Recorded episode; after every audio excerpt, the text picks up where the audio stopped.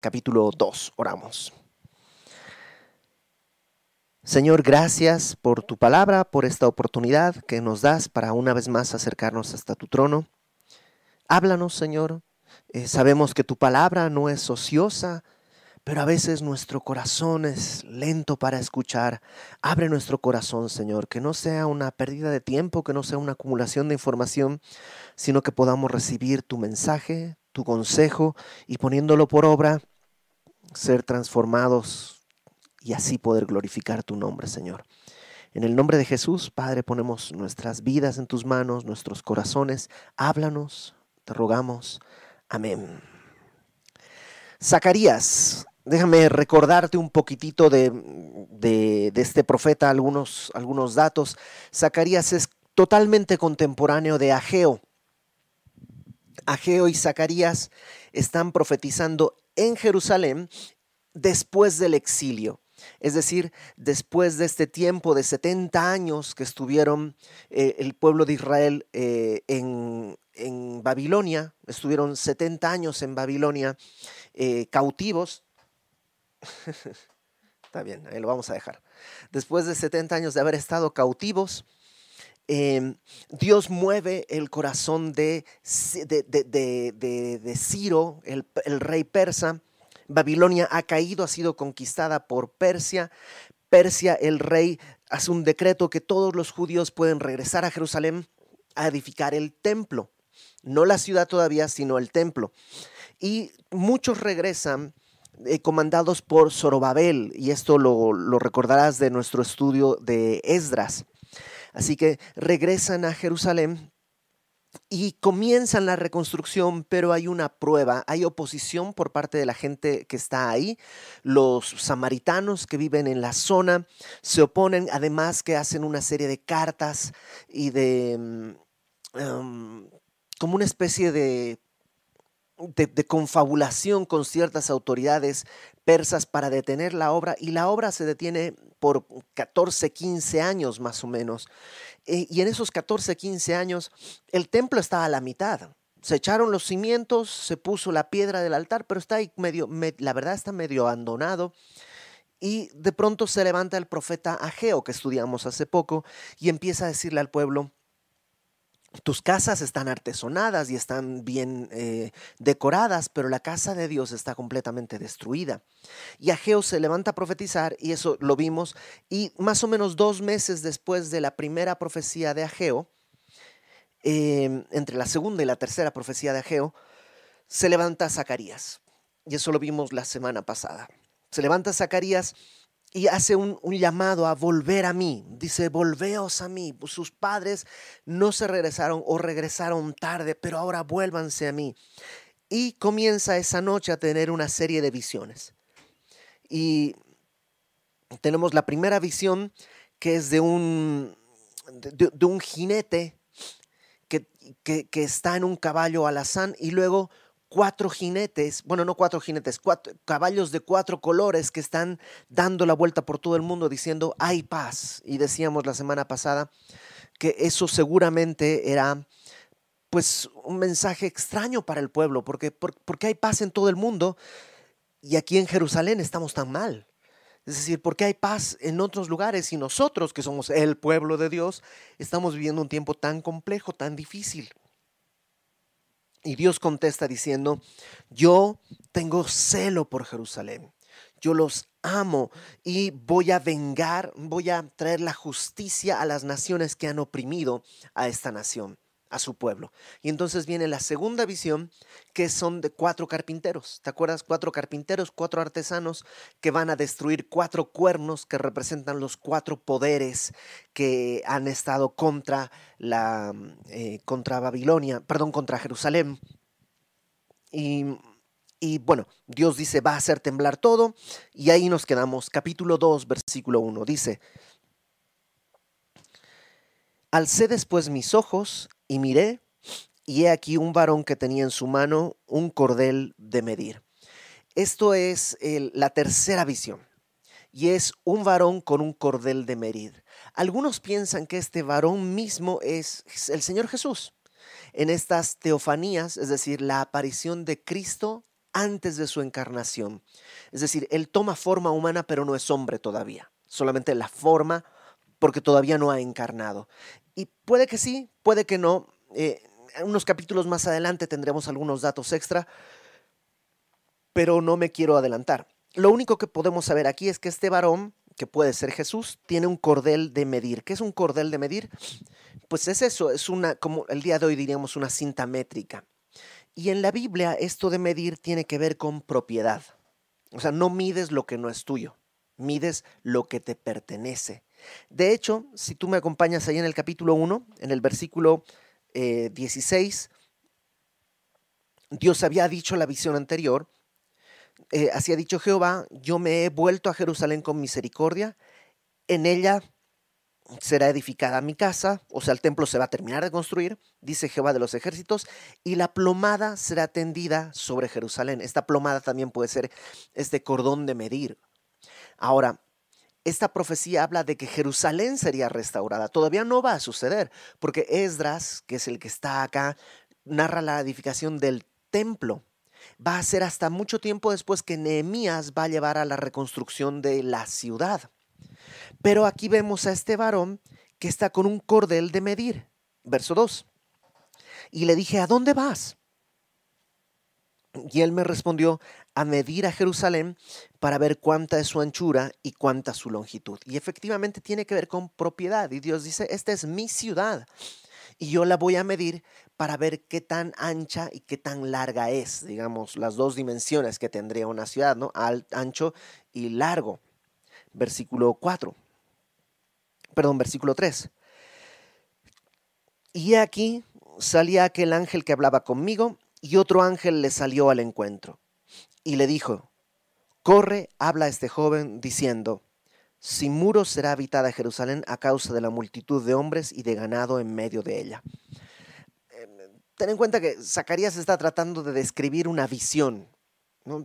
Entonces, pues es algo que le está viendo y cómo lo va a describir. ve que este hombre como que se está yendo, se está como alejando y de pronto aparece otro que le sale al encuentro y le dice, dile, em, corre y habla este joven diciendo, y este es el mensaje, sin muros será habitada Jerusalén a causa de la multitud de hombres y de ganado en medio de ella. el mensaje es este. Jerusalén en este punto de la historia está destruida. El templo está a la mitad, pero Jerusalén, la ciudad está destruida, no tiene muros, no tiene puertas, por tanto es una ciudad muy insegura. Em, una ciudad sin muros es una ciudad que, no ofrece ninguna protección. Por tanto, pues no hay nada de valor, porque vas a construir una casa bonita si en cualquier momento pueden venir y romperla. Entonces, como que esa es la idea de una ciudad sin muros, en un sentido. Pero en otro sentido, lo que está diciendo este, este personaje es que Jerusalén va a estar sin muros, no porque estará desprotegida, sino porque ha excedido. El día de hoy Jerusalén está desierta, pero va a estar tan llena que no van a caber dentro de su, su, su, perímetro. Por tanto, van a tener que tirar los muros para que crezca y abunde. Es como que la, va a rebalsar de gente y de animales, ¿no? Dice en el versículo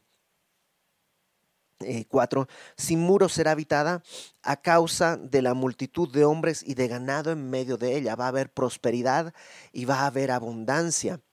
Y, pero entonces va a estar eh, desamparada sin muros? No, dice en el verso 5, yo seré para ella, dice Jehová, muro de fuego en derredor, y para gloria estaré en medio de ella.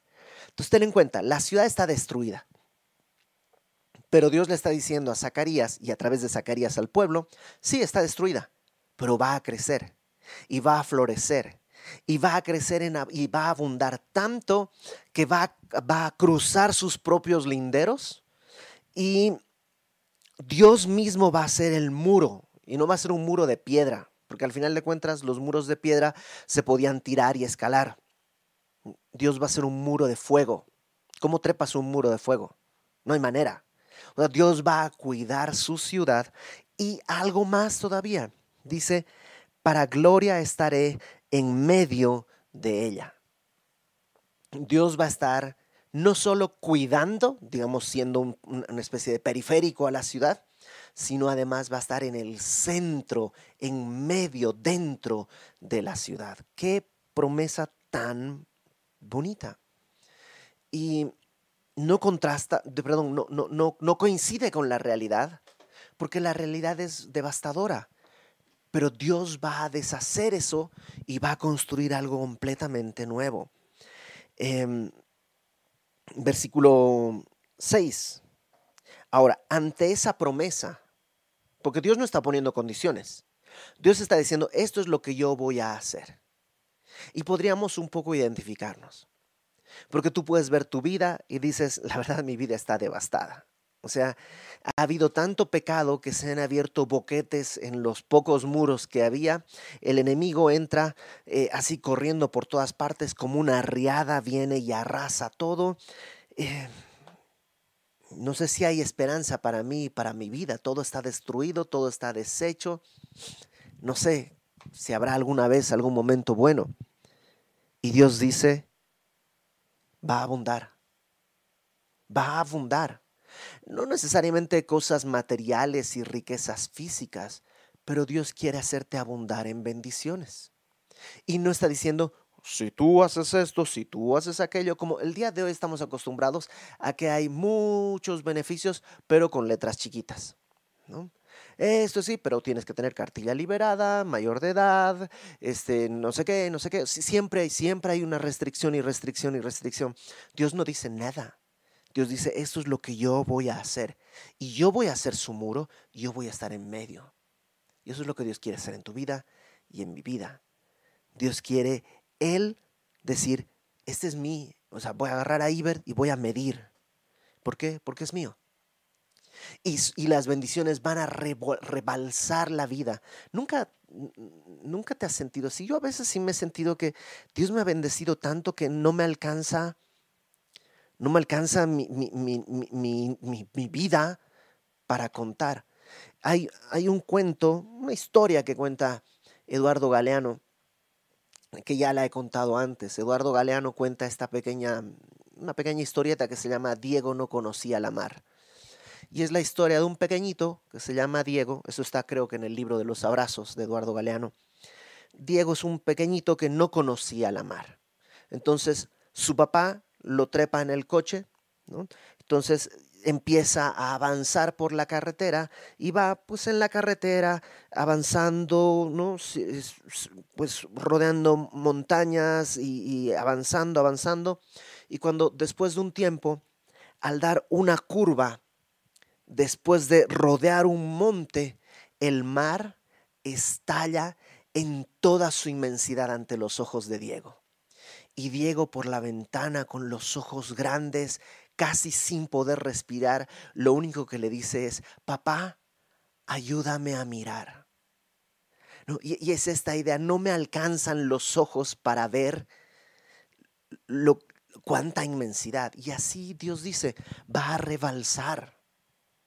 ¿No dijo lo mismo Jesús que de su interior correrán ríos de agua vida que saltarán para vida eterna?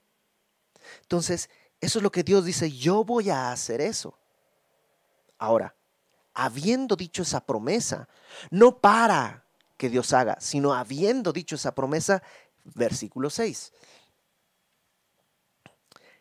Eh, eh, esto es como, como, un llamado de atención, ¿no? Oigan, una cosa así. Huid de la tierra del norte. La tierra del norte es Babilonia. Eh, ten en cuenta que la gente que vino a la reconstrucción del templo es un porcentaje minúsculo comparado con la gente que se quedó en Babilonia han estado 70 años en Babilonia y pues en 70 años ya tienes lo que siempre digo, ¿no? Ya tienes tu tortillería, ya tienes tu tiendita, ya pusiste tu oxo, o sea, ya, ya tu vida está en Babilonia. Y viene la oportunidad, vayan a reconstruir el templo a Jerusalén. Jerusalén no tiene nada, no tiene calles, todo está deshecho, no tiene muros, una ciudad insegura. Babilonia ya tengo mi vida, mi trabajo, mis clientes ah, pues como que mejor me quedo. Y la mayoría se quedó. Fueron pocos los que dijeron, ok, vale más el llamado de Dios que las riquezas de este mundo, aunque no son pecado. No era malo tener tu tortillería, no era malo tener tu tlapalería o lo que sea, pero hubo poca gente que regresó. Y entonces Dios, después de haber hecho esta promesa, como diciendo, oigan, oigan, todavía voy a bendecir. Ahora dice, salgan, huyan de la tierra del norte de Babilonia, dice Jehová, pues por los cuatro vientos de los cielos os esparcí, dice Jehová. Oh Sión, la que moras con la hija de Babilonia, escápate. ¿Por qué? Porque va a venir juicio. Aunque Babilonia ya está conquistada por los persas, esa misma zona, ese mismo territorio, también después va a ser juzgado por Dios y va a ser conquistado por los griegos y luego por los romanos. Es decir, em, sal de ahí. Ahora, es interesante que aunque ya es el imperio persa, Dios le llama Babilonia. ¿Por qué? Porque en la Biblia, Babilonia es una ciudad donde se hizo la torre de Babel, ahí en la llanura de Sinar. Babilonia es una ciudad. Babilonia también está llamada como un imperio, el imperio babilónico, Nabucodonosor y todos los demás que fueron después conquistados por los persas. Entonces, una ciudad, Babilonia, un imperio que, abarcaba muchísimo territorio. Además, Babilonia es un imperio que será em, edificado en el futuro. Es decir, no, no el día de hoy, sino todavía al futuro nuestro, habrá en algún momento el imperio que se conoce como el imperio del anticristo, también se conoce como la Gran Babilonia. Algunos piensan que el, el que vendrá como el anticristo tendrá su, su, su, capital en Babilonia. Y tiene sentido porque el ser humano en rebelión contra Dios, y, y yo lo recuerdo porque, pues, eh, antes de conocer del Señor, yo pues era de los que creían que Babel simbolizaba la rebelión del hombre contra Dios y a dónde queremos llegar. O sea, nosotros no queremos ser dominados por Dios, aunque Dios nos dé otros idiomas, nosotros queremos ser libres, decía yo. Y Babel es eso, ¿no?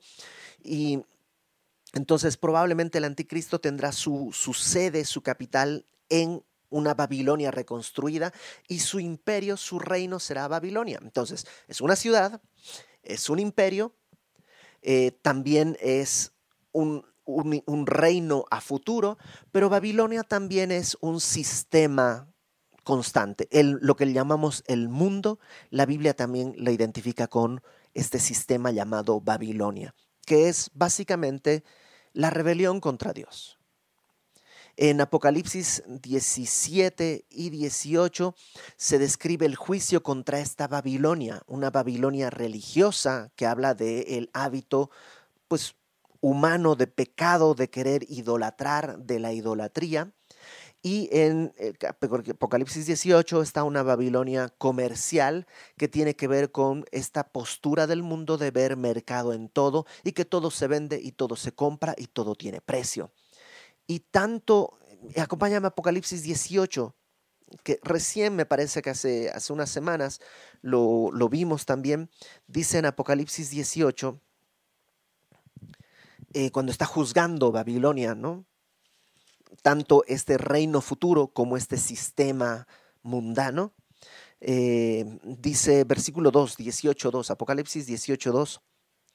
Clamó con voz potente diciendo, un ángel, dice, ha caído, ha caído la gran Babilonia, se ha hecho habitación de demonios y guarida de todo espíritu inmundo, albergue de toda ave inmunda y aborrecible, porque todas las naciones han bebido del vino del furor de su fornicación, o sea, todo el mundo ha estado eh, eh, como bebiendo de lo que esta Babilonia le da y los reyes de la tierra han fornicado con ella, y los mercaderes de la tierra se han enriquecido de la potencia de sus deleites. Y oí otra voz del cielo que decía, Salid de ella, pueblo mío, para que no seáis partícipes de sus pecados, ni recibáis parte de sus plagas. Entonces hay este clamor de, sal de Babilonia.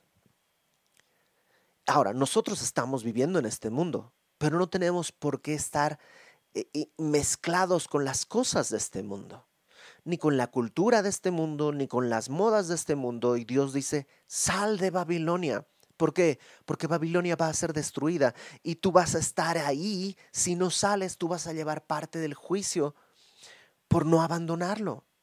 Sigues ahí y dices, salgan, eh, oh Sión, que, moras junto con Babilonia, escápate. Ah. ¿Sabes qué pasa? Que, que después viene la historia de Esther. Y si tú recuerdas, la historia de Esther es la historia de cómo hay un grupo de judíos que viven en Babilonia. Bueno, es el imperio persa, pero digamos, viven en esos mismos territorios. Los que no se fueron a Jerusalén esos que se quedaron ahí, esos van a tener que vivir el juicio del que Dios los va a librar. Claro, porque Dios los va a librar. Pero ¿te acuerdas que había un intento de matar a todo judío que esté en el reino?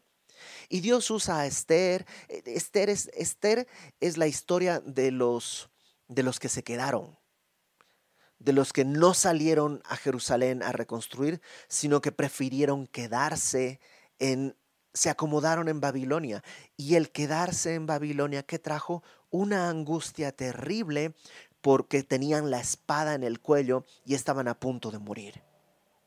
Entonces Dios dice, sal, ¿por qué quieres vivir eso? Por supuesto que Él es fiel, por supuesto que Él nos va a tomar, por supuesto que Él nos va a rescatar. Pero ¿para qué quieres vivir en esa angustia? ¿Para qué quieres vivir en esa, eh, eh, eh, en esa zozobra? Porque no escapas. Ahora, Dios no está diciendo, escápate para que te bendiga. ¿Te acuerdas?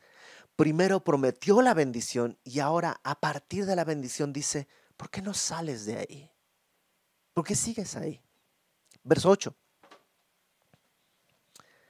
Porque así ha dicho Jehová de los ejércitos. Tras la gloria me enviará él a las naciones que os despojaron, porque el que os toca, toca a la niña de su ojo. Este este versículo es muy difícil de, de, traducir y de comprender, porque lo primero que uno se pregunta, tras la gloria me enviará Él a las naciones que os despojaron. Primero, tras la gloria, ¿qué gloria?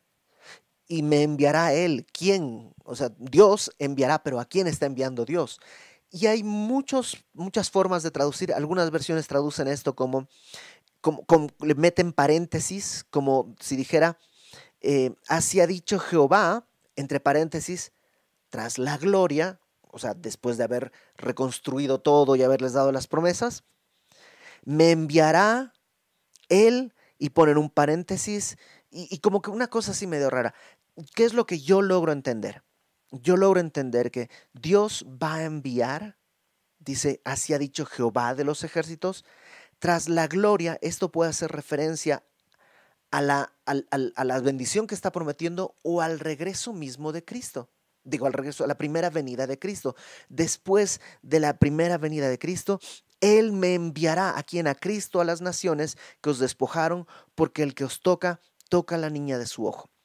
Entonces, ¿cuál es el, el centro de este versículo? Que Dios está viendo y Él va, hay un punto en el que Él va, va Em, no quiero usar la palabra vengar porque se malinterpreta, digamos, va a traer el juicio correcto a quien toca la niña de sus ojos. Y eso es lo importante.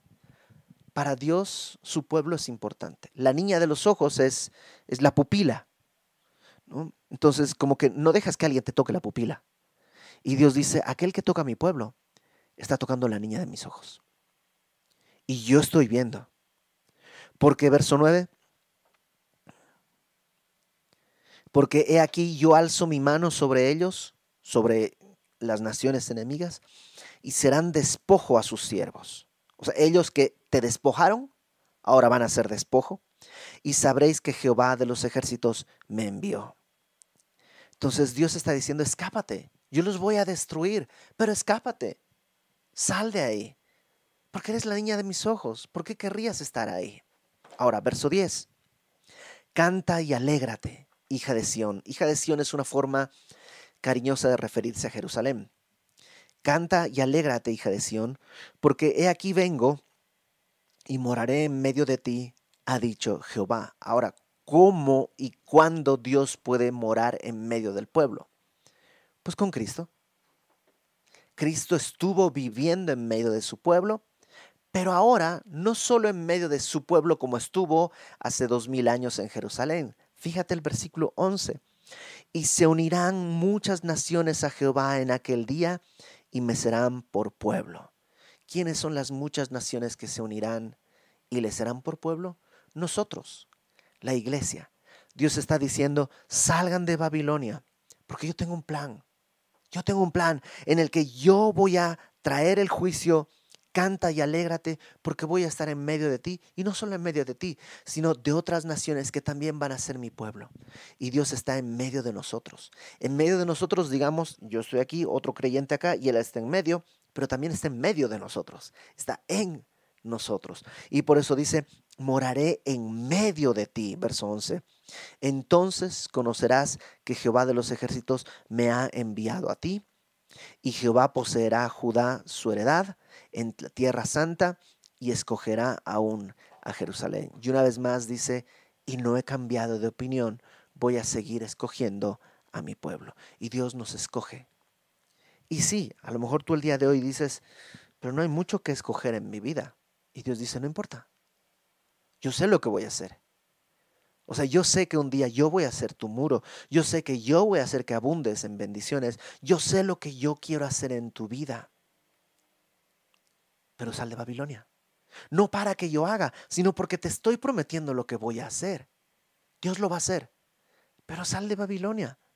Dios va a estar, Dios quiere estar en medio de ti, pero Babilonia tiene que ser juzgada.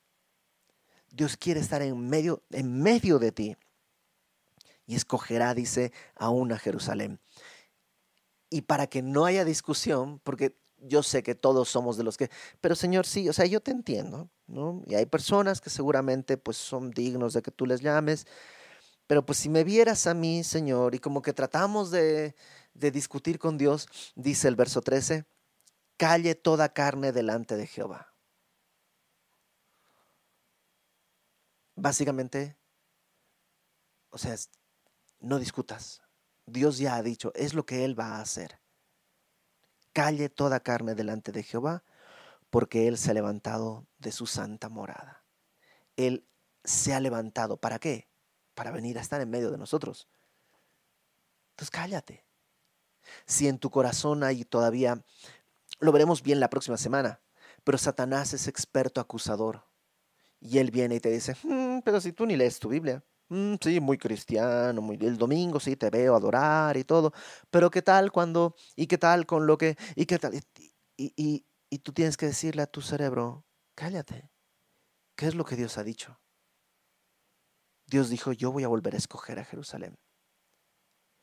Y tú y yo somos ciudad de Dios, somos templo de Dios. Entonces, si tú ya has entregado tu vida al Señor, has entendido que eres un pecador, has creído que Cristo es el suficiente pago por tus pecados, que resucitó al tercer día y está a la diestra del Padre, si has creído eso, si has confesado con tu boca que Jesús es el Señor y has creído en tu corazón que Dios levantó a los muertos, entonces eres salvo y no puedes dudar que Dios te va a escoger. Calle toda carne delante de Jehová, porque Él se ha levantado de su santa morada. ¿Quién puede discutir? Él te ha escogido. Ha sido su misericordia. Entonces no, no discutas más con el Señor. Póstrate.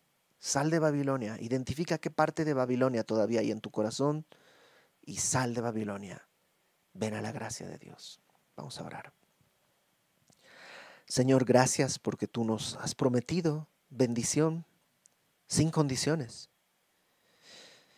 Ahora, Señor, Ayúdanos a salir de Babilonia, ya sea nuestro orgullo como una ciudad fortificada, ya sea nuestro materialismo, nuestra vanidad o lujuria o malignidad, lo que haya en nuestro corazón, Señor. Ten misericordia, ayúdanos a salir, muéstranos la salida. Danos la mano, condúcenos. Así como a Pedro lo sacaste de la cárcel, así, Señor, sácanos enséñanos a salir. Y que eso sea para tu gloria. En el nombre de Jesús. Amén.